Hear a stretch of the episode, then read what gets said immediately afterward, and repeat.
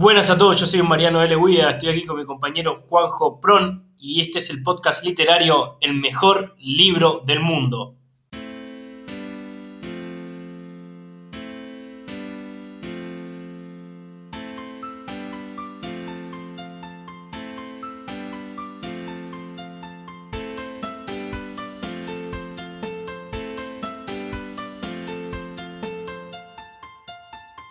Hoy nos toca sobre héroes y tumbas, de Ernesto Sábato. ¿Cómo está, Rulo? Bien, bien, del chavo de Sábato. Del, del chavo Ernesto de Sábato. que hace todo bien. Bueno, con la particularidad de que estamos separados por, ¿cómo llama el estrecho ese ahí que pasa? Estamos separados por el canal, por el canal inglés. Por el canal inglés. estimado, sí, sí, este es el primer podcast eh, con formato internacional, grabado a la distancia no, no, no, no lo quería decirte, digo, la verdad, porque ahora la gente va a estar sugestionada con el sonido, que se escucha mal. Ah, bueno, pero hay, que, hay que advertirlo para mí. Sí, hay que advertir, el que, avisa no traiciona. El que avisa no traiciona. Vos en Londres, yo en Barcelona. Hay que Así con una hora de diferencia, vos comido, yo sin comer. Sí, señor. Pero sin hambre, así que tranquilo. Pero bueno, vamos a hacer el, podcast. Dale, dale. Bueno, eh, Sobre y Tumba vino de mi mano, podemos decir. Me lo recomendaron en un asado. Me, lo recomendó gente que, ha leído mucho y que le tuve mucha confianza. Y sí. este, acá en pasado va con un spoiler, pero bueno, ya más adelante las opiniones vamos a, explicarlo bien. Igual, para mí te puedo adelantar un poco de, opiniones, ¿o no? Sí, sí, sí. Para mí a vos te sale, te sale por los poros. sí, sí, sí, sí. No lo puedo, no lo puedo ocultar, Sí, sí. ¿A vos no te gustó? Eh, no, no, no me gustó, no me gustó. No, no te gustó. Venía, me gustó mucho el túnel, sí. como para que no se entienda que no es algo personal con el autor. Pero sobre y Tumba, muy resumidamente, después lo entenderemos en su momento, fue como que me dieran para leer el túnel, menos, menos interesante en mi opinión la historia, y que le agregaran el triple de página hablando de, de Cambalache, de huevada. Ya te voy a, te voy a contar algo de eso. De hecho, a mí me cayó muy bien eh, Sábato. A ver, es, difícil. Terminé de leer el libro, a mí me pasó un poco lo mismo, lo mismo que a vos. El libro no me, no me encantó, no es que no era una cosa de uy, qué ganas tengo de, llegar a mi casa y leer sobre el y tumba. Claramente no. Pero una vez que terminé el libro y me puse a investigar, me empezó a gustar un poco más y empecé a escuchar algunas entrevistas que le hacían a Sábato, algunas explicaciones y, era un placer escucharlo hablar. Era, era muy claro con sus ideas, no era un vendehumo, no era un tipo, no me parece que era un tipo que, seguía la tendencia para, quedar bien. Hay una entrevista, por ejemplo, que muy cortita, o sea, en realidad el, fragmento que vi yo era, era muy corto, ¿no? El, el, video era corto, seguramente la entrevista era más larga. Pero le preguntan sobre sobre la muerte, sobre Dios, y el flaco, bueno, habla un poco del tema y dice, bueno, al final el, tipo no es, no es cristiano, es eh, agnóstico, si no me equivoco, eh, y el tipo dice, bueno, pero al final eh, los conservadores no me quieren porque no soy católico, porque dudo de la existencia de Dios, y, los comunistas tampoco me quieren porque tampoco soy ateo y, bueno, y yo creo en lo que se me da la regantadísima gana. Me cayó bien. Pues, yo me siento identificado. Me siento identificado. Sí, sí, sí, sí. Déjame redondear una idea. Más allá de esto que decimos de que tal vez no es el libro más atrapante del mundo, sí es un libro que es bastante rico en cuanto a su estructura tiene muchas particularidades, tiene esta cosa de que va cambiando en cada capítulo el protagonista, eh, la forma de narración, va mezclando los acontecimientos principales, por llamarlos de alguna manera, con la historia del general Lavalle, mechan también sucesos históricos de Argentina en la historia, con lo cual tiene sus cosas eh, particulares que le dan, le dan una, una riqueza particular. Sí, sí, podemos decir que el toque de sábado no, no, es tanto los sucesos, sino la filosofía que toca atrás de la historia. Sí, sí, sí. A ver, eh, como te decía hace un rato antes de empezar a grabar, si vos agarras este libro y lo lees esperando lo mismo que esperas cuando mirás una película y claramente no lo vas a disfrutar. Ahora, si lo agarrás como una novela, si analizás todo el contexto, si analizás el mensaje, está bueno. Bueno. Sí. ¿Qué te esperabas? Nada, no sé qué me esperaba. No sé. ¿Algo parecido al túnel? No, no. No me esperaba nada, nada parecido al túnel. Y es bastante parecido, pero con un, como dicen en anime, como un buen relleno. Sí, sí. Bueno, cuando lleguemos a la sección nueva que acabo de instaurar, vamos a hablar un poco de eso. Sí, sí, de forma unilateral. sí, sí, sí, bueno, pero, bien aceptada, ¿eh? bien aceptada. Sí, sí, sí, no, no, no fue eh, unilateral. Bueno, e, un, ejemplo de esto es en el capítulo 6 cuando habla con un camionero, capítulo 6 de la primera parte. Ah, cuando habla sí, sí, porque yo estaba pensando como los cuatro grandes... No, no, no, no. No capítulos, son partes, está bien, está bien, está bien. Claro, que habla con un camionero con el que va a un bar, eh, que bueno, que lo habíamos estado hablando antes eh, sobre, que empieza a hablar sobre fútbol y esto es un capítulo que el vago este, que, yo no me doy cuenta que era Tano, me dijiste vos, eh, habla de fútbol como... Todo hincha de boca. Sí, sí, sí, sí. hincha de boquita. Sí, porque que, que, Boca fue fundado por italianos, creo, supuestamente. Ah, o lo inventé yo. No sabía. O, o, capaz lo inventé yo. Sí, puede ser también. Eh, cuestión que, que, hablando un capítulo entero de fútbol, de que los de antes eran mejores, que no sé qué, me pareció tediosísimo, en una jerga muy... Muy lunfarda. Sí. Sí, sí, no, cada vez que aparecían todos esos viejos que estaba, o sea, que hay uno que, o todos, que hablan como, como el cabezón Ruggeri, era un embole, era un embole. Yo creo que estaba bueno para presentar la idea del pibe, como decís vos, súper tímido, que encuentra cierta contención entre esta gente. Sí. Y, bueno, no le queda más remedio que sentarse a escuchar toda la cansada que dicen estos viejos, que serán muy charlatanes, pero son buena gente. Claro, le daban, sí, idea está bueno, pero creo que ya le dedica demasiadas páginas, demasiadas páginas a, eso y, a mí se me hizo tedioso también, sí. Bueno, podemos hablar un poco de los personajes, más allá de estos tanos buena onda, cuyos capítulos son tremendamente embolantes. No leemos los tanos, hay, hay, personajes, los personajes me parecieron muy interesantes, che. Em, empieza empieza, está bueno porque el libro empieza con spoileando como, como le gusta a Sábato, ¿sabes? Porque en el túnel también. Sí, básicamente te presenta. Sí, y está bueno, habla muy bien del autor de que te enganche, te spoilee el final y de todas formas te enganche. Eso me pasó con el túnel, me pasó con este y, la verdad que está bueno. Acá empieza, te dice, mira, te presenta, eh, este es Martín, esta es Alejandra. Sí. Es una historia romántica sobre ellos dos. Alejandra está muerta y aparentemente fue un infierno esa historia romántica. Empieza algo así. Sí, sí, te engancha. Y te digo que eh, volví un par de veces a, releer esa primera parte. No sé si vos igual. No, no, no, no. ¿No? No. Sí, yo sí, porque al principio no me, no me terminaba de, cerrar el final. Ah, mirá. Vos, pero vos sabés que el final, no me quiero adelantar, pero me decepcionó. Yo cuando me, no me está gustando una historia, digo, y que fue exitosa, le pongo mucha fecha al final. Ya está, no hay forma. Tiene que haber sido el final lo, lo, lo, lo copado de la historia. Y la verdad me decepcionó, pero bueno, ya vamos al final. Ya vamos a llegar, ya vamos a llegar. Eh, en cuanto a los personajes, ¿qué, ¿cuál era el que te decías que te, que te había gustado, que te había parecido interesante? Eh, bueno, el que más me había gustado a mí es Bruno. O sea, el que me cayó mejor, el que pareció más interesante, Fernando. Totalmente, sí, sí, sí. Me encantó, me encantó. Y si me dejas hacer un, salto a la cuarta parte, que está, viste, cerrando y, y que empieza a hablar Bruno, eh, ahí empieza a hablar sobre Fernando, a, revelar el personaje ese, ahí me reenganché, me encantó. Y entre medio empezó a meter, a hablar sobre personajes fugaces al pedo. Uno, creo que uno jugaba al póker y contaba sobre ese que claramente no influía en nada en la historia. Yo quería saber más sobre Fernando y eso. El, judío. Pues sí, sí, sí, sí. No me acuerdo. bueno, eso, bueno, me, pasa eso. Pero mi, favorito digo que es Fernando. Personaje siniestro y, y de con pensamientos, viste, enredados, muy, muy bueno.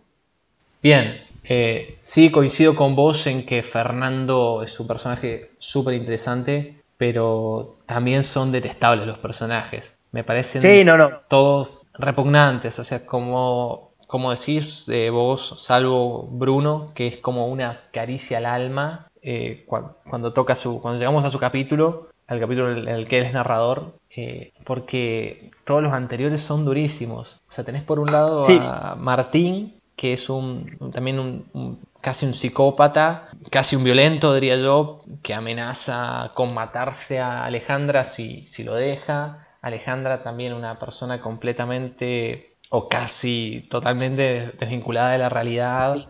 y déjame, Alejandra, no, no, te aviso que quiero, quiero eh, ¿cómo se llama? Profundizar, perdón. Dale, termina, termina de no, no, no, tocar los personajes. Y Fernando, una persona horrible, un tipo perverso, aparte misógino. ¿Viste la, la, historia, la, historia, del pajarito es terrible, no me la acuerdo bien, pero me acuerdo que me horrorizó, no me acuerdo bien qué le hizo al pajarito. Sí, lo, lo cegaba. Claro, que, que, no, es terrible. Y bueno, Alejandro cuando apareció me, me, gustó mucho el personaje. O sea, bueno, me pareció. Es verdad que te hacen sentir sus incómodos, te, te, te, incomodan los personajes. Sí, no, no Pero bueno, era mía. No empatizas. Por eso es tan lindo cuando aparece Bruno, que es como la única persona más o menos centrada, más o menos con dos dedos de frente. No, no empatizás, pero querés conocer más sobre esos personajes. Viste que. Sobre todo en el caso de Fernando. Fernando es una incógnita. Sí, sí. Y Alejandra, viste que también era. Tenía como una enfermedad, eso nunca lo dejan claro. Viste que sufre unas convulsiones, toma una pastilla. Sí, sí, de la mente, el loco de la mente.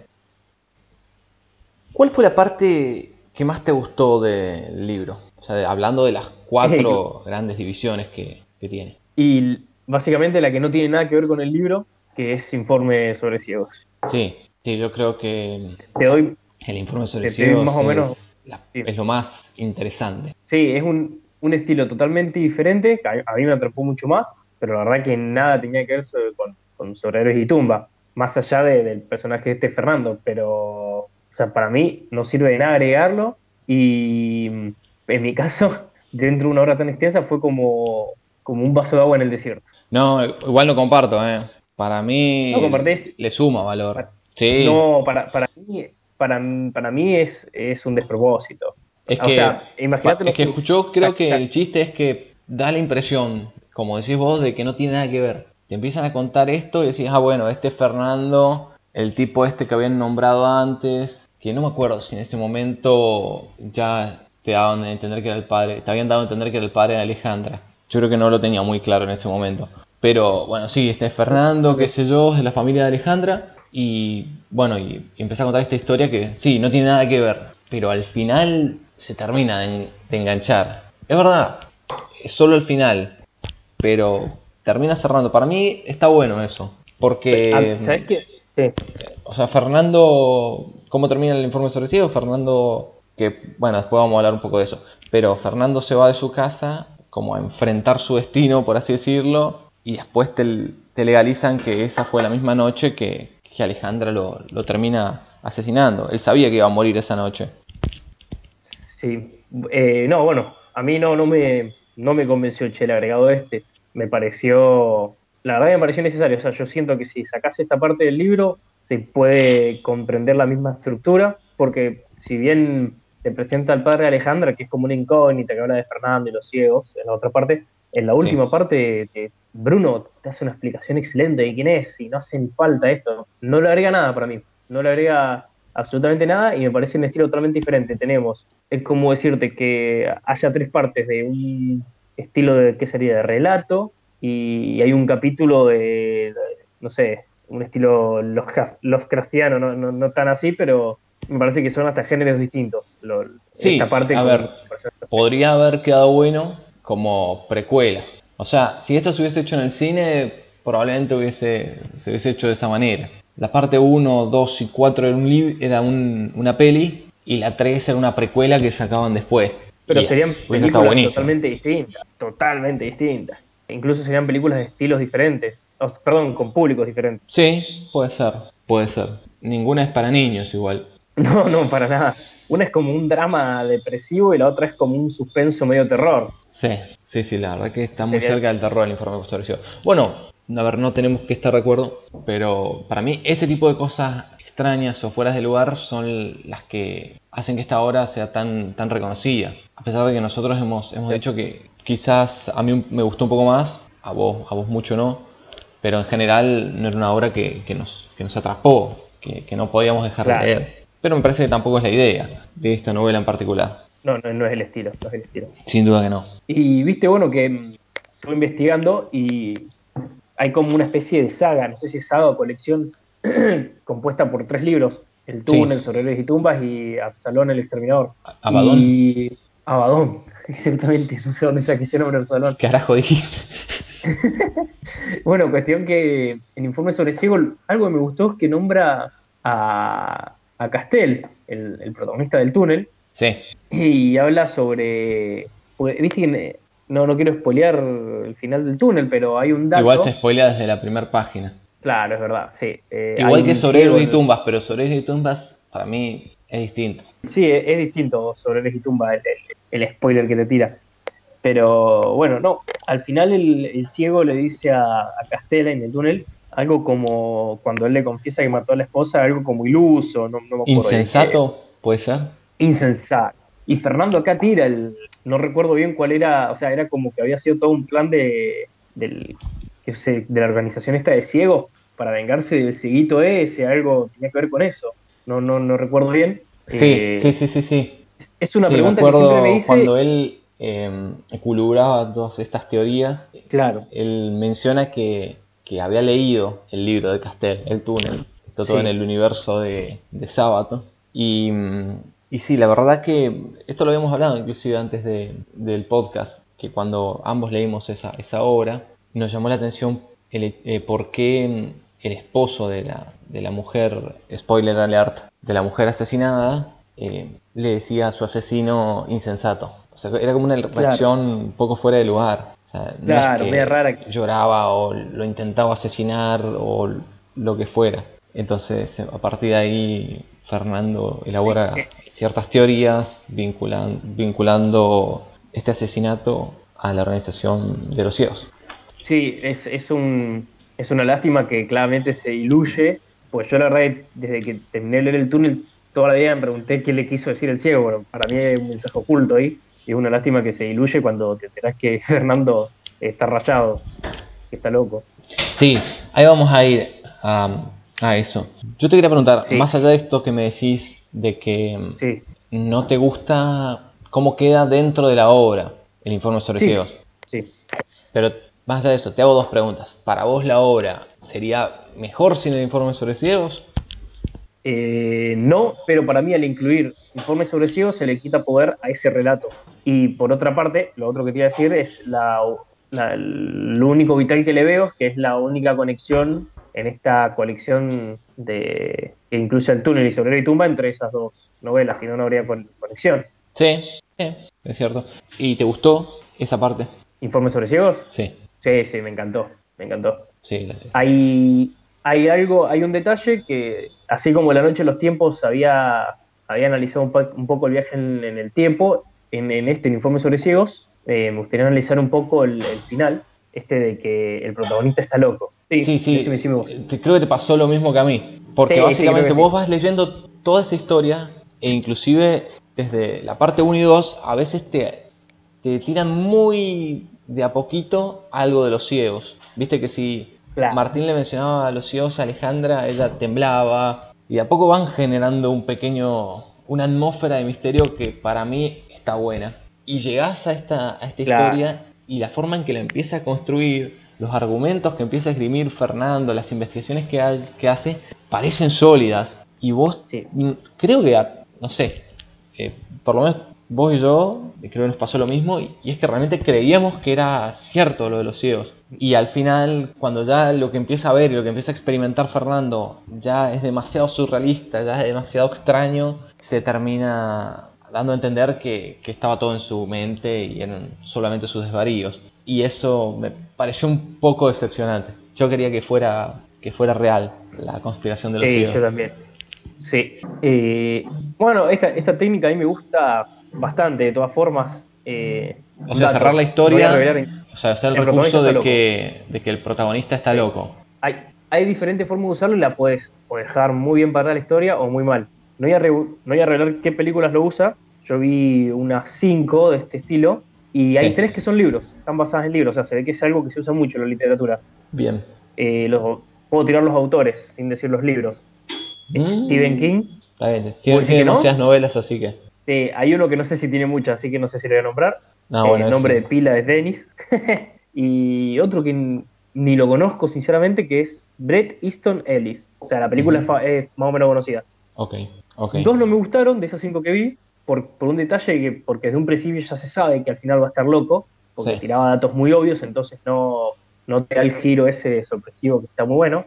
Una me fue indiferente porque rozó a lo fantasioso, es como que también es como una varita mágica de que solucionás todo. Bueno, todo esto que no se cerraba, bueno, se cierra así. sí, es un poco eh, un Deus Ex Machina, ¿no? O Machina, no sé cómo se pronuncia. Claro, dice, claro, y básicamente lo que pasaba es que todo estaba ocurriendo en la cabeza de aire, toda la, película. Y como dijo mi hermano una vez, si el final implica de que nada de lo de la historia ocurrió, entonces el final es malo. Pero vamos a ver la derecha a Albus Dumbledore, que también dijo que esté ocurriendo en tu cabeza no quiere decir que no sea real. Así que bueno, ahí estamos. No le podemos dar un punto en contra, un punto a favor a ese final. Y las dos, las dos que más me gustaron, eh, bueno, justamente están basadas, en están basadas en dos de esos tres libros. Así que se ve que los literarios son muy buenos en este recurso. Bien. Informe sobre Ciego no es el caso porque me decepcionó. Venía con un impulso a la historia muy bueno y para mí murió en un lugar no correspondido. Sí, a mí no me, no me gusta el final del informe sobre ciegos. Sí, a diferencia tuya, sí me gusta cómo se engancha con la historia principal. Ah, bien, bien.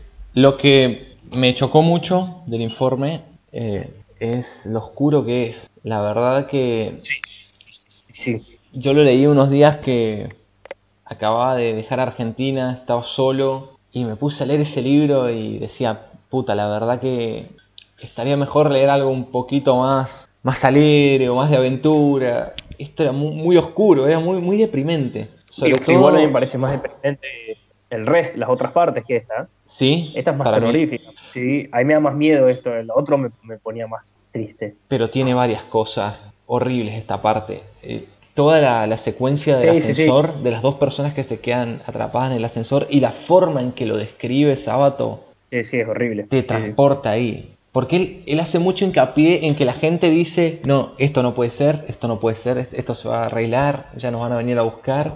Y, no, a, veces, a veces ocurren esas cosas horribles. Y es tremendo, tremendo, tremendo cómo, cómo juega con la cabeza de las personas. es tremendo con la imagen de que, de que tienen que hacer caca en un rincón, que se termina morfando el uno al otro. Es durísimo, es, es, tremendo, es tremendo. Bueno, después también, que después tengo para, más para la parte de las frases, ¿no? Pero tengo también algunas, algunos de sus análisis sobre, sobre Dios y, y ese tipo de cosas. De Fernando, que yo no sé si es lo mismo que de Sábato. Fernando debe ser, sin duda que es la parte más oscura del escritor. Sí, sí, sí, seguramente. Después del informe sobre ciegos, llegamos a la parte final, que es cuando Bruno asume el control del relato. Un, dios desconocido se llama Chep, y supuestamente es porque como que em, Alejandra percibe una ausencia de Dios en su vida. Sí, yo interpreté otra cosa.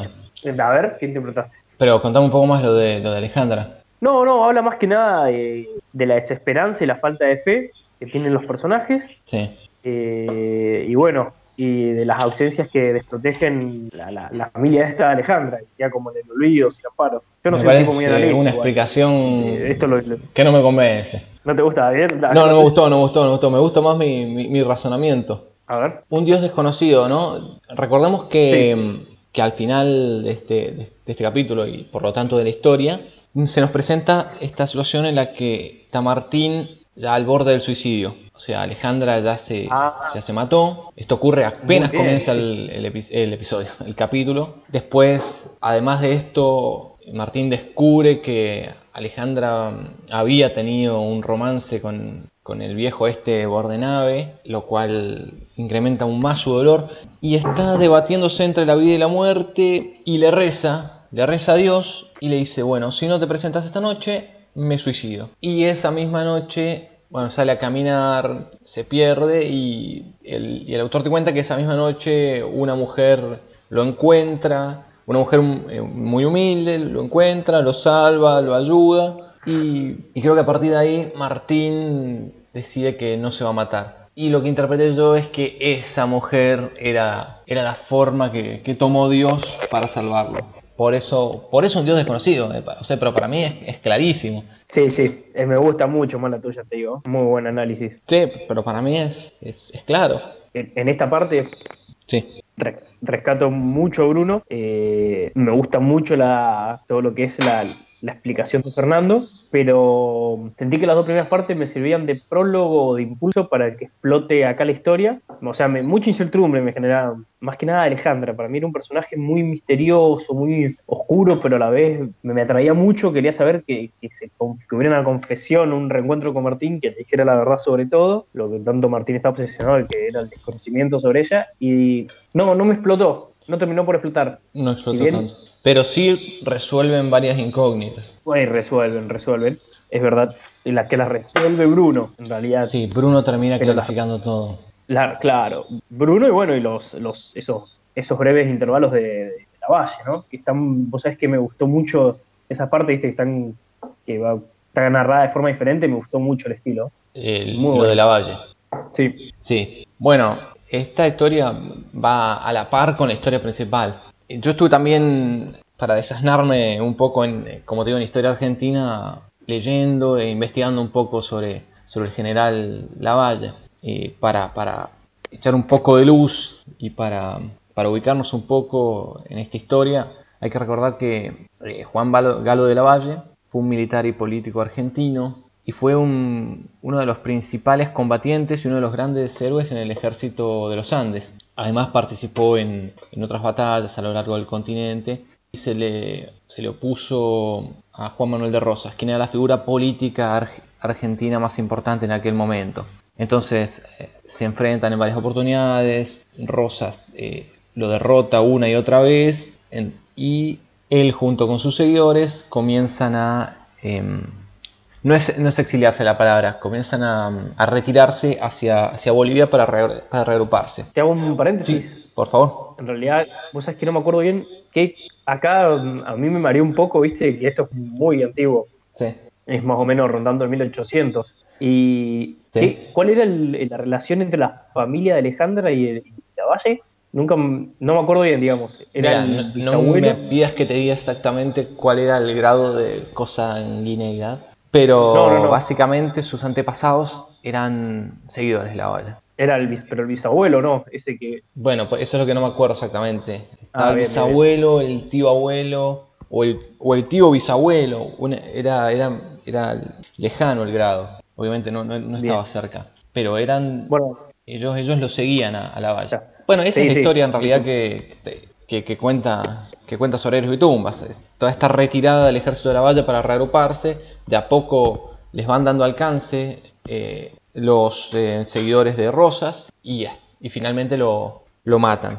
Luego sus seguidores hacen todo lo posible para que Rosas no se haga con el cuerpo porque iba a exponer su cabeza sobre una, sobre una lanza al mejor, al mejor estilo Game of Thrones y por una cuestión de, honor intentan, intentan salvar a su, a su líder de, ese destino. Lo, lo, que logran, porque finalmente llegan a, llegan a Bolivia. Y un detalle de color, eh, sobre, sobre la valle que me parece interesante. Eres eh, descendiente directo de Hernán Cortés, conquistador de México. Muy buen datazo. Sí, me llamó mucho la atención. Si bien me gustó cómo estaba relatada la parte de la valle, no me gustó mucho. A ver, yo creo que Soleres y Tumbas es una historia a la cual le han agregado miles de cosas innecesarias que le han alargado demasiado. O sea, creo que lo que me molesta a mí es que el libro termina siendo un producto muy largo y como que al final, por ejemplo, entre evento y evento, entre Martín y Alejandra, tenemos que leer un montón de páginas y de texto que por ahí no te instruyen del punto de vista eh, histórico, pero no, no hacen a la historia. Me gustó mucho cómo estaba narrada esta parte, me gustó mucho aprender un poco, porque no sabía mucho de la Valle, pero... Sí, te lo presenta bien, Ale. Lo hubiera leído en otro, en otro contexto, lo hubiera leído en otro contexto o en una historia sobre específicamente la Valle o alguna novela en, ambientada en esa época. Bien. No, perdón, no le termino, en conclusión, no le termino de ver el, toque que seguramente el autor le quiso dar o le dio, no, no termino de agarrar en, tanto el paralelismo de la historia de Martín Alejandra y esta historia. Sí, eh, bien, no te entiendo. Para mí es una, decaden eh, una, una, metáfora de la decadencia de, de la familia de Alejandra cada vez es más consumida en la locura y, adentrándose más y más en, la decadencia y en la pobreza. Para mí va por ahí, pero, pero sí, es cierto que por ahí puede no ser tan, tan, tan limpia esa relación. Es algo que también le, da, le da su toque al libro. el hecho de que vayan las dos historias a la par, que te va contando juntas y a la vez dos historias diferentes, pero que tienen una mínima conexión, está bueno. Para mí es algo diferente. Sí, es algo que yo no recuerdo haber visto en otro libro. Pero esto pasa exclusivamente en esta parte, ¿o no? Antes no. No, en la parte 1 y 2 también. Sí. Sí, pero yo recuerdo que solamente lo nombre Alejandra hable de su familia, de los unitarios, los federales, pero no, no que te narre exclusivamente la historia, o sea, un narrador omnisciente ajeno al, de la historia principal. Sí, no, no, sí, sí, lo hacían, lo hacían. Menos, pero lo hacían. A mí no me gustaba mucho esa parte igual, ¿eh? Digo, la verdad, a mí medio que me, me embolaba. Yo quería que termine y siguieran con la historia de, de Martín. Claro, a mí me pasaba eso, exactamente. Este libro es un mix, tiene escenas que me gustan, escenas que no. En general, cuando se reunían y cuando hablaban Alejandro y Martín, me gustaba. Cuando ah, Martín hablaba con los Tanos, eso, no me gustaba. Como dijimos, cuando relataban la historia de la Valle, no me gustaba para nada. el informe de ciego estaba bueno. Cuando Bruno hablaba de su niñez, estaba bueno. Tiene partes y partes, pero bueno, también tiene que ver con, los gustos de, cada uno. después lo profundizamos las opiniones de Seguro, sí, sí, sí. Y le quería decir algo nada más, otra cosita, eh, en relación a lo, de, a lo de la Valle. ¿Vos te acordás el, a, este, este, señor, que era también uno de los antepasados de la familia Alejandra, que le cortan la cabeza y se, se la arrojan adentro de la casa? Bueno, después se la llevan a la habitación. ¿Te acordás de, esa, parte? Bueno, simplemente para también para dar un poquito de, contexto, eh, te cuenta que, o mejor dicho, Alejandra cuenta, o el tío Pancho, no me acuerdo quién es el que relata eso, que eh, quienes hicieron eso fueron eh, los de la mazorca. ¿Y qué es la mazorca? También me puse a, averiguar un poco. Y al parecer era el brazo armado de la Sociedad Popular Restauradora, que era una organización creada por la, por la esposa de, de Rosas, que básicamente se dedicaba a perseguir a los opositores. Y escuché por ahí, no sé si será cierto, que utilizaban un método de tortura que consistía en, introducir un, justamente una mazorca sí, por el ano, va, va, digámoslo de una vez, a sus enemigos. en, un sentido, en un sentido, literal, ¿eh? no, no, no figuraba. Había una, había una tortura muy parecida del conde Drácula, me acuerdo que una vez vi un documental, el que pensaban que era un vampiro, ¿no? El empalamiento. ¿Ah? El empalamiento. Exactamente. Uf, sí, bueno. ¿Qué te parece el final del libro? Sacando lo de Martín, de lo, de lo cual ya, ya, hablamos un poco, o sea, me refiero a que, no se suicida, quiero decir de, lo de Alejandra, lo de Alejandra, Fernando, el incendio. Y a mí me, me decepcionó un poco. O sea, en realidad, desde la página 1 que dicen que Alejandra está muerta, me obsesiona saber cómo murió y cuando llega el momento me digo, ah, eh, así, de esta forma. Y no, no, me, no me generó nada, no me sorprendió y no me, no sé, me hubiera gustado algo más, más loco, más sorpresivo. Es interesante cómo terminan de, de conectar por ahí la, la, relación con Fernando y la Dilo, el tema de la madre Alejandra. Creo que por ahí, creo que lo que te falta a vos son motivaciones para que, para que se suicide y para que lo mate a, Fernando, ¿correcto? Eh, no, no, las motivaciones están, claramente. Fernando era un trastornado, eh, ella, bueno, tuvo una hija con su prima, yo creo que todas esas motivaciones están para, que la, afecten a Alejandra, pero... Eran todos Claro, eran todos. Eh, no, me faltó el proceso. O sea, lo último que sabemos es que Alejandra se junta con su padre. Vos querías que te cuenten en mayor detalle la noche del suicidio. Claro, ¿qué la lleva? Claro, me hubiesen puesto ahí. Hubiese estado genial, sí. ¿Cómo es la reunión entre ella y Fernando y qué la lleva a, cometer eso? Porque acordémonos que te tira el detalle que Fernando la dejó o algo así. Eh, en un momento te descubrís que tiene contacto porque Martín la ve que se junta. sí, en la parte 4 te da a entender que es un padre espeluznante. Sí, sí, sí, sí, obvio que sí. Y, y de repente, o sea, descubrís que se junta y decís, bueno, eh, mantiene contacto y de repente se suicida con él. ¿Por qué? Si mantenía con... No es que lo vio, la abandonó y lo volvió a ver y ahí los, eso me hubiese cerrado más. De una. Sí, sí, sí. Hay algo que me, que me dejó haciendo ruido. Al final se entiende que, se da a entender, en base a la historia de Bruno, que Fernando es el padre y Georgina, prima de Fernando, es la madre de Alejandra. O sea, los padres eran primos. Eso... me encantó, muy macabro. Sí, sí, sí, sí, está bueno. Lo que no me quedó claro, que no, no lo había pensado de esa manera, pero lo leí por ahí buscando en internet, es si Fernando además tenía relaciones esposas con su hija. Ah, eso no lo... pero no...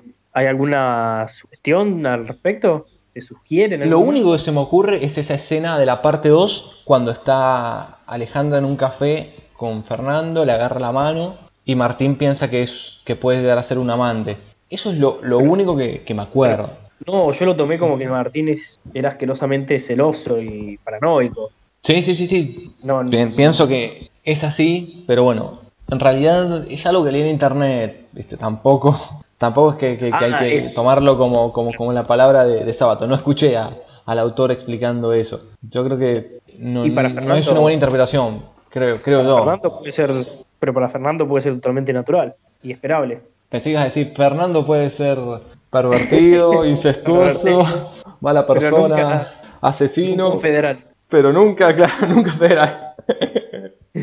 no, nunca unitario, él era federal. Ah, él era federal. Em, pero bueno, sí, no sé, para vos no, no, interpretaste eso. No, no, no, ni, o sea, para mí, no, no. Justamente por eso también se, se ofende a Alejandra, creo yo, no sé. Sí, sí, sí, sí, sí, es lógico. Y hay algo que me, que me hizo un poco de ruido, que seguramente vos no, le prestaste atención, pero a, mí sí eh, me, interesó, pero por un tema de que yo había leído antes el informe eh, sobre ciego, solo. O sea, ni sabía que era parte de sobre héroes y tumbas, lo leí en forma separada. Entonces ahora cuando volví a leer sobre héroes y tumbas, como que ya recordaba algunas cosas. Al final del capítulo 2, Martín ve a Alejandra que ingresa eh, a, a, la iglesia esta de la Inmaculada Concepción, que es la iglesia esta de Belgrano, junto a la cual está la casita a la que entra el ciego al que persigue Fernando. Ajá. No te habías dado cuenta de ese detalle, ¿no? No, no, ni a palo. Pero ¿te acordás que Martín ve a Alejandro al final de la parte 2? Sí, sí, sí, me acuerdo. Bueno, la cuestión es que era el mismo lugar donde después eh, Fernando irrumpe. Bien. Pero no sé qué significa eso. O si es que significa algo. Simplemente nada, era el mismo lugar. Busqué en internet explicaciones y no, la verdad que no, no encontré nada. O sea, no sé por qué fue Alejandra ahí o si tiene alguna relación con lo que ocurre después en el informe sobre ciegos. Y la verdad que abriste un mar de posibilidades, te digo, porque no, no había prestado atención a ese detalle.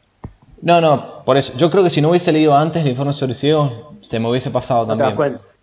Pero me quedó me quedó dando vueltas.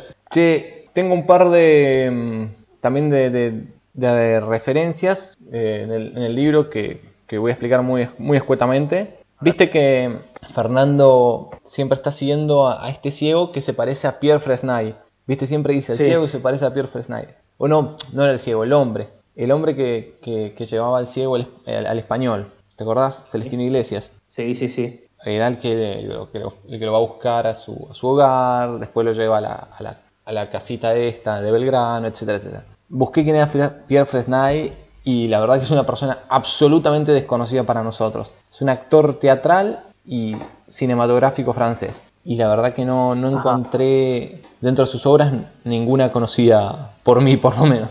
Pero dice que participó, participó en más de 60 films. Y actuó en la primera versión de la obra de Alfred Hitchcock, El hombre que sabía demasiado. Mira. Pero bueno, la verdad que no, no es demasiado conocido.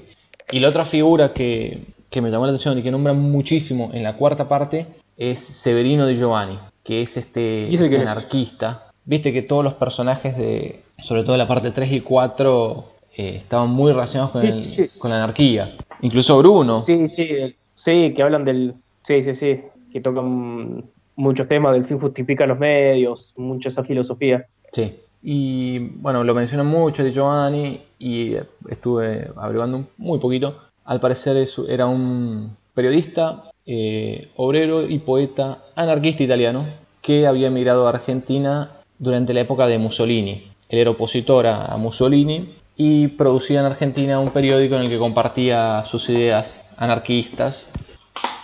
Bueno, y se le atribuyen algunos, algunos atentados como la voladura del Citibank, la voladura del Banco de Boston, la voladura de la Embajada de Estados Unidos. Son todas voladuras. no, pero. y la voladura, la voladura del consulado italiano en Argentina, en Buenos Aires, donde estaban los hombres de Mussolini. Ahí lo googleé parece que también se la fue con un posible asesinato. Sí, sí, eh, varios. En las voladuras hubieron varios, hubieron varios víctimas. Tengo un par de frases para analizar. La primera es de, de Fernando. A ver. Seguro que te vas a acordar de esta. Él dice que cuando habla de Dios, eh, dice que en un momento llegó a la conclusión de que Dios no podía ser eh, bondadoso, omnipotente y omnipresente. Entonces empieza a plantear distintas posibilidades que me, parecieron bastante interesantes. Primero, Dios no existe. Segundo, Dios existe y es un canalla. Tercero, Dios existe, pero a veces duerme. Sus pesadillas son nuestra existencia. Cuarto, acuerdo. Dios existe, pero tiene accesos de locura. Esos accesos son nuestra existencia. Quinto, Dios no es omnipresente, no puede estar en todas partes. A veces está ausente, en otros mundos, en otras cosas. Sexto, Dios es un pobre diablo con un problema demasiado complicado para sus fuerzas. Lucha con la materia como un artista con su obra. Algunas veces, en algún momento, logra ser Goya, pero generalmente es un desastre. Séptimo, Dios fue derrotado antes de la historia por el príncipe de las tinieblas, y derrotado, convertido en presunto diablo, es doblemente desprestigiado, puesto que se le atribuye a este universo calamitoso. Bueno, interesante. Sí, me gusta más su teoría que la, o sea, hablo más cualquiera de esas que la, la original, digamos, que la verdadera. ¿Cuál es la verdadera? no, la que, como vos, sos, como, como, como dice Dolina, ¿viste? Yo no creo en la religión verdadera, voy a creer en esa estupidez. no, no, no. Qué buena voy, voy, al, voy al caso de, es muy bueno, porque realmente está diciendo, eh, yo no soy, yo soy ateo, gracias a Dios, o sea, es decir eso. Eh, bueno, sí, básicamente estoy diciendo, eh, me parecen mejores que la religión verdadera, las, teorías esas, o sea, más, más reales. Más, rigurosas, tal vez. Sí, sí, pero viste, ese es el toque oscuro que tiene todo el informe sobre ciego. Sí, sí, sí. Y eso ya creo que sí es de sábado, o sea, pensar que, que el mundo y el universo es una basofia, eso sí ya es de él. Sí, sí, sí. sí. Y después tengo la frase... ah, perdón, ¿qué ibas a decir? No, no, no, te iba a preguntar la otra frase. Ah, bien. tengo la, la, otra, es, creo que es la, la más conocida de Sábato, y esta, me esta sí me parece muy bonita. Triste, pero ya es otra cosa. Por supuesto, esta es de Bruno. Dice, pero siempre entendemos demasiado tarde a los seres que más cerca están de nosotros, y cuando empezamos a aprender este difícil oficio de vivir, ya tenemos que morirnos. Y sobre todo, ya han muerto aquellos en quienes más habría importado aplicar nuestra sabiduría. Uh, es muy dura y muy real. Sí, esa es la más conocida para mí. O sea, es la que he visto que, han citado otros autores. Y sí, sí, sí, Y es, la, típica enseñanza de la final de alguna película en la que alguien desperdicia su vida en cosas que no tienen valor cuando, no sé, eh, eh, ¿cómo se llama esta de Adam Sandler? Eh, click perdiendo el control. Sí. Básicamente la enseñanza que deja es esa frase. Sí, sí, sí, sí. Él tiene la oportunidad de, hacer una prueba-error y, y decidir centrarse en lo, importante en su vida. Sí. Sí, sí. Sí, porque siempre llegas tarde, es al pedo. Siempre llegas tarde. Claro. O sea, aprendés después de que ya te derrotaron, te humillaron, perdiste y bueno, y pasaron los años. Claro. ¿Tenés eh, referencias eh, de la cultura pop? Tengo dos, dos canciones. A ver, contamos eh, Tenemos eh, la letra y música de la canción Sábato, creada por Flavio Cianciarulo, perdón, e interpretada por la banda argentina Los Fabulosos Cadillacs. Sí. el álbum de 1997, Fabulosos Calavera, y está inspirada en Sobrevivientes y Tumbas. Se narran pasajes del libro, la, canción. Y, y, el video musical también tiene referencias a la novela. ¿Lo viste el video? No, no hice la tarea. no, no, porque sabes que yo también la tenías. Sí lo vi al, al, video y escuché el tema. ¿Y qué tal? Sí, salen, salen ellos eh, disfrazados de ciego eh, y van, van, representando distintas escenas del libro. Fernando pinchándole los ojos a, a un ave, eh, dos personas en el ascensor. Es bastante centrado en informes sobre ciegos. La escena más linda de Sí, sí, sí, sí.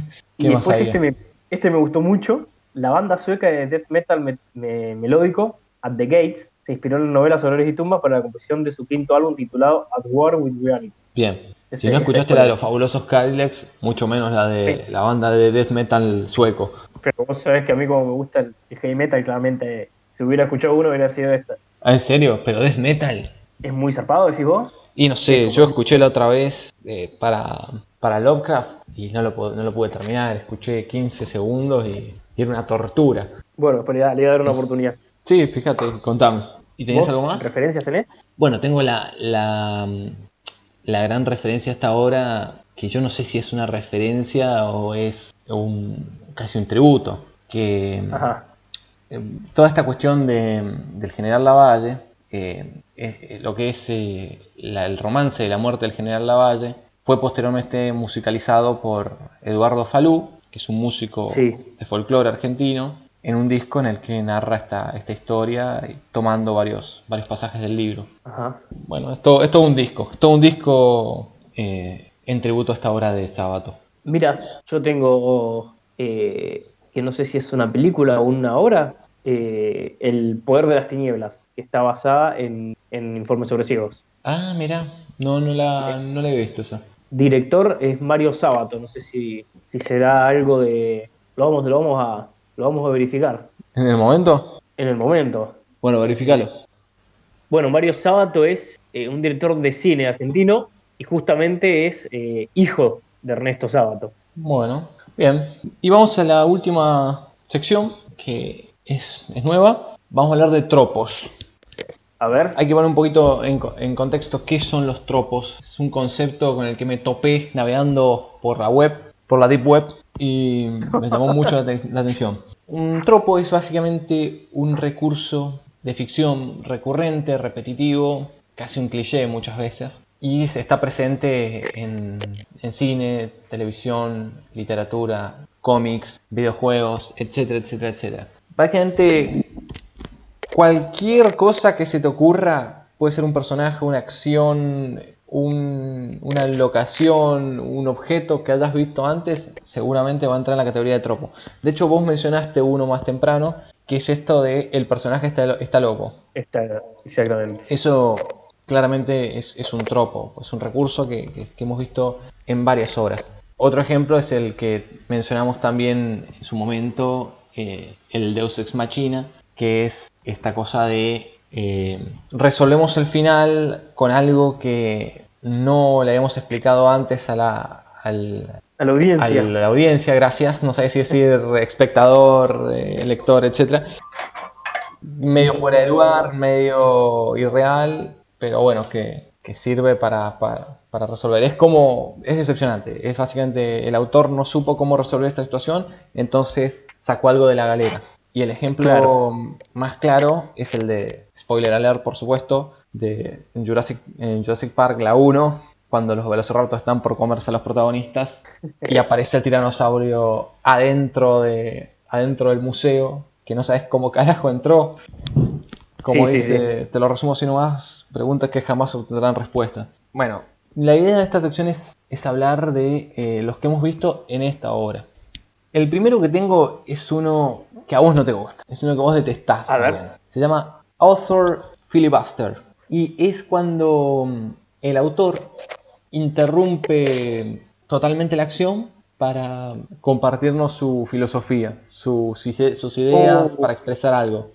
Justo ayer estaba hablando de eso con mi novia de, ese estilo eh, pasa en muchos libros, en mayor o menor medida, en este está muy excesivo. Sí, sí, creo que cuando lo hacen a través de un personaje eh, tiene otro nombre. También tienen esos ah, tropos, que hay un leve cambio y ya cambia de tropo. Pero ah, en general podemos hablar de author filibuster y mm, es muy de la literatura. Es muy de la literatura. Me molesta, mucho. Sí, sí, sí, sí. A veces es molesto. A ver, Sí. para mí es, está bien. Eh, yo lo, acepto y para mí hace par, o sea, es parte del concepto de literatura. O sea, para mí es una de las grandes diferencias entre, entre los libros y, el cine. Sí, sí. Pero, es, verdad que a veces puede ser un poco cansador. Pero un ejemplo. Sí, perdón. Yo creo que tendrás que, que, El autor lo que tiene que hacer es, es hacerlo fluir a través de los personajes. No, por ejemplo, a mí lo que me pasó con Solares y Tumbas, que no me pasó con el túnel, es que yo lo veo como que Sábato dice, ay, tengo, quiero contar todas estas ideas o creencias que tengo, eh, me voy a inventar una historia para como excusa. Inventó la historia de Martín Alejandro como excusa. Sí, y es que sí, está bien para mí. bueno, eh, para mí está bien. el dinero de entradas. pues no, no, estaba buscando otra cosa yo. Mira, eh, no sé qué ibas a decir. no, no, no, hay un, hay un ejemplo eh, más allá de, todos los que tenemos en, en y Tumbas. Eh, creo que uno que por ahí, que a vos no te gustó y a mí también por ahí me, cansó un poco, es el tema del sistema financiero, cuando Fernando comienza a analizarlo. Es cierto, no tiene nada que ver con la historia. Si, lo si no lo lees, si salteas esa parte, no pasa nada. Y uno de los ejemplos más claros en la literatura universal es 1984 eh, de Orwell. ¿Leíste alguna vez ese libro? No, pero lo tengo muy conocido por boca en boca. Bien, el libro está bueno, pero en un momento los personajes eh, encuentran un libro de un personaje de otro que se llama Emanuel Goldstein, en el que plasma básicamente todo el análisis político y social del autor. Y son muchísimas páginas de leer, sí, un manual de, estudio de la, secundaria, de la universidad. Y si no lees esa parte, no pasa nada. Eh, esa es la realidad. Es un author filibuster a morir. A mí no me gustó. o sea, el libro sí, pero esa parte se me hizo muy pesada. La, vos sabés que justamente esa parte que decís de Fernando y los bancos, ahí lo dejé el libro.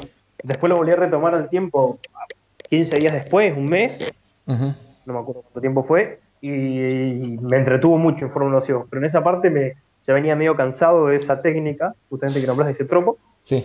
y lo dejé, cuando vi que empezó la de los bancos, dije, no, no, más de lo mismo, de vuelta, no. claro, y al tiempo... o sea, tiene, o sea, ocurren bastantes más cosas en informes sobre ciegos que, que en, los otros, en las otras partes del libro. Pero es como que camines por una calle donde toda la gente te va hombreando, hombreando y sí, te la vas a agarrar con el número 153 que te hombrió, pero eh, lo que te hizo, o sea, el lobo solamente te rozó, no se merece que, que lo mandes. Sí, sí, sí. lo en su lugar. Pero lo vas a poner porque te venís comiendo otros 153 antes. Me pasó eso, básicamente. Sí. Incluso definiría casi por completo por qué rechazo novelas. Creo que esa es la característica por la que rechazo, digamos. Y bueno, pero te lo vas a tener que empezar a bancar. Sí, por ahí como buen ingeniero, viste, eh, tiendo a sacar todo lo que no le, no le agrega valor a la historia, que no, que no, no tiene una finalidad en la historia. Como decís vos, si lo salteás, si lo puedes saltear y, entendés la historia, eh, está de más. No, me interesa leerlo, ¿viste? Mm, claro, pero, bueno, por eso para mí es lo que digo, no es lo mismo un libro que una película. En una película vos, vos buscas que le, que le aporte a la trama y, y acá no necesariamente. Claro. Otro tropo que tengo es de origen japonés y se llama Sundere, que se utiliza para, eh, para hacer referencia al personaje femenino que tiene dos caras. Por un lado, Sun Sun, que es esa cara gruñona, irritable, violenta, y por el otro lado, el lado Dere Dere, que es el, la, sería el lado encantador, el lado que, enamora. Y bueno, viste que, como digo, así como te digo que es de origen japonés, está claramente muy relacionado al manga y al anime. Es el clásico personaje femenino del anime. O sea, pensá en, cualquiera, o sea, vamos con uno bien conocido, Dragon Ball, Dragon Ball Z, puede ser Bulma, puede ser Milk, quizás más, más Milk. No, no, creo que, no sé si es considerado un manga Pokémon pero yo creo que Misty es un buen ejemplo ahí de Pokémon. Misty, sí, sí, sí. Sí, obvio que es manga, boludo. Manga es, eh, es eh, novela gráfica japonesa. Bueno, pero no sabía si Pokémon era chino. no estaba seguro. No, boludo. no, es japonés. no, no estaba seguro. Es casi todo ah, japonés. Bueno, claramente esto en el libro se, se aplica de forma perfecta al caso de Alejandra. De hecho, el primer capítulo se llama El dragón y la princesa, haciendo referencia a, las dos caras de, de este las personaje. Dos caras de Alejandra.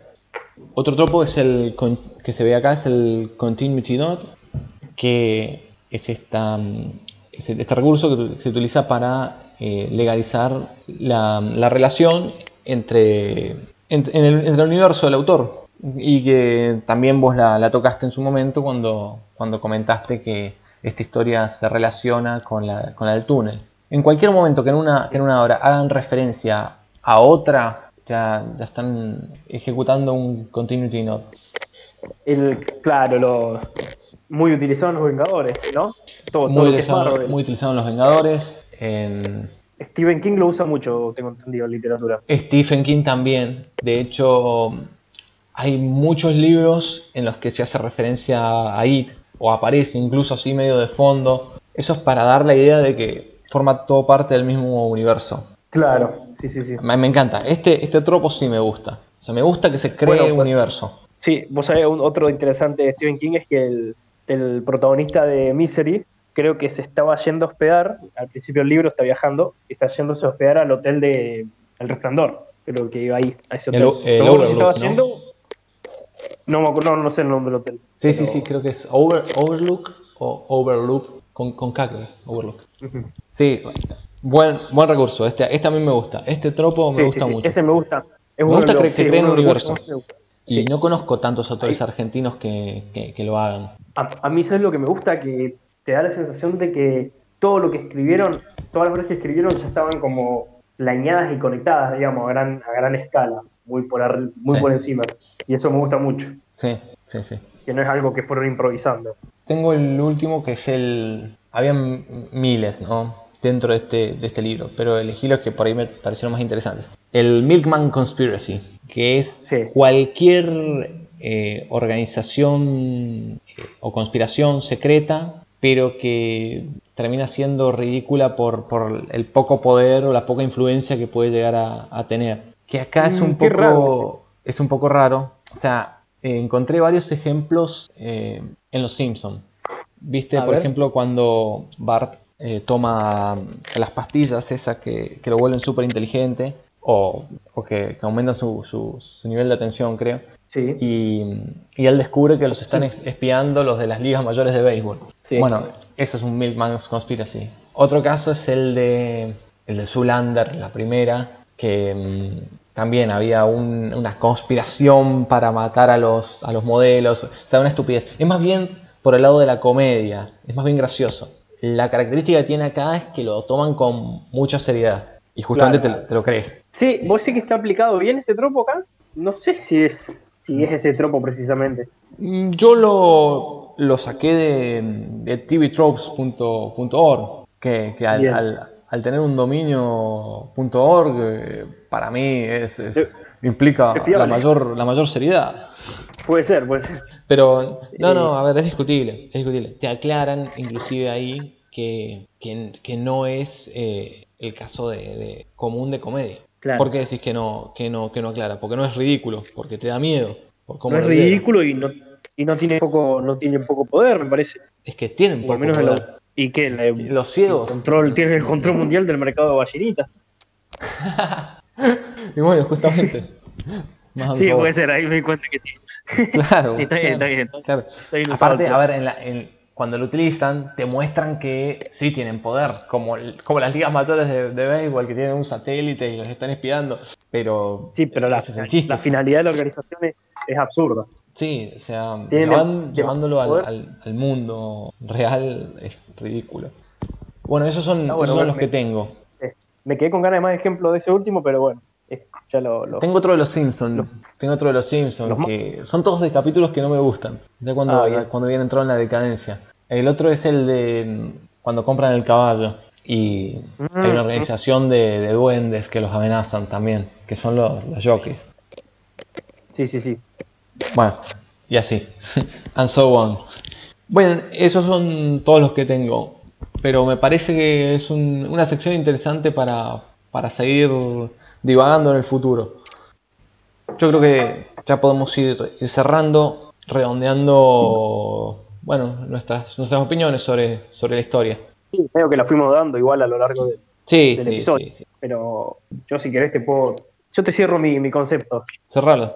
Eh, apreciación es un libro muy rico y muy entretenido para analizar, pero no tan divertido para leer. 50% es la historia de amor tóxico y el otro 50%, eh, obviamente, sacando Informe sobre ciegos es un protagonista que se sienta en un lugar en silencio y con timidez a escuchar interminables monólogos sobre opiniones personales de personajes radios que poco y nada tienen que ver con la historia del libro. Bien. Capaz hay algún simbolismo que no pude percibir yo, porque la verdad que es un defecto que tengo cuando leo, no, no sé detectar esas cosas, pero, pero bueno.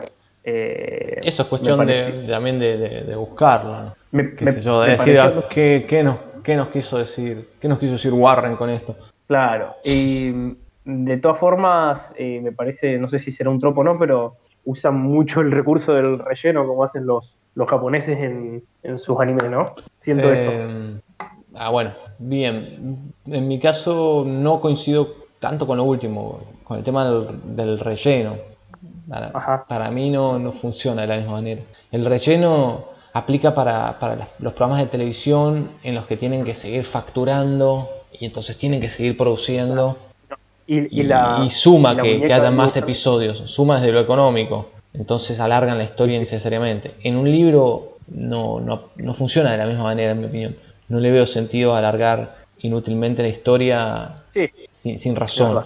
Yo creo que lo que voy a más relleno son, por ejemplo, sí, estos, los que hablamos, los authors filibusters o historias que están un poco desconectadas de la historia principal, pero el autor las metió ahí porque se le vino en gana básicamente. Y yo creo que al final del día lo termino acomodando bien. Yo coincido que, sí, que no es de lo más entretenido que he leído, salvo el informe sobre SEOs. El informe sobre SEOs es bastante atrapante, pero, sí, sí, sí, la verdad que pero hay cosas que son excelentes en el libro. Y sí me pasó de que me fue gustando más y más a medida que más investigaba a medida que fui instruyéndome un poco más sobre la historia de la Valle, sobre, sobre todos estos acontecimientos también históricos que, narra la historia, que fui masticando un poco más el final, que fui eh, entendiendo y apreciando todas las, distintas matices que hay en el libro, dije, la verdad que el libro es rico, eh, trata muchos temas, lo hace de muchas maneras diferentes. Sí, es verdad eso. Tiene suspenso, tiene drama, tiene un poco de filosofía, por más que a vos no te guste, tiene eh, novela histórica, entonces es rico el libro. Yo creo que mm, yo, creo que sin duda es un muy buen libro, más allá de que por ahí a mí no me gustó tanto, no lo disfruté tanto. No sé si no me gustó, es que no, lo disfruté tanto como, como otras personas tal vez. Bueno, vos, vos sabés que eh, yo si no hubiese sido por el, porque ya lo teníamos acordado para el episodio, lo, dejaba. Yo creo que lo dejaba. Sí. En la, primera parte o en la segunda, pero antes de la mitad del libro lo dejaba seguro. Mira, sí. Menos mal que lo terminamos porque. pues mira, es un libro. Sí, sí, sí, sí, sí. No, además es un libro histórico muy, muy importante. Y como si vos, tiene. La verdad que tiene de todo un poco. Aunque sea ya para presumir, ya puedes decir que lo leíste. Claro, claro. Eh, distinto es no haberlo leído y quedarme con la duda. De todas formas, creo que por un tiempo no quiero leer eh, cosas de este estilo. Bien. La verdad que quiero ir a, a, lo, a lo más a lo simple, a la aventura, al bestseller, viste, eh, literatura fácil y entretenida. Por el momento no tengo ganas de, como que me he saturado un poco, digamos. Esa es mi sensación final. Bueno, no hay problema. De hecho, ya nuestro próximo libro va por ese lado. Exacto. Porque finalmente vamos a hacer el podcast sobre Rabia, la primera novela de Stephen King. Y no quiero decir más porque ya me voy a meter a hablar de ese libro. Perfecto. Así que bueno, el que quiera escuchar el próximo programa, trate de, hacerse con este libro, que no es tan fácil, a nosotros nos ha costado mucho y leerlo. Pero vamos a hablar ya sobre, eso en el programa. ¿Qué, ¿Qué, pasa con este libro? Algo raro pasó, pasa y pasará. bueno, bueno nos estamos escuchando la próxima.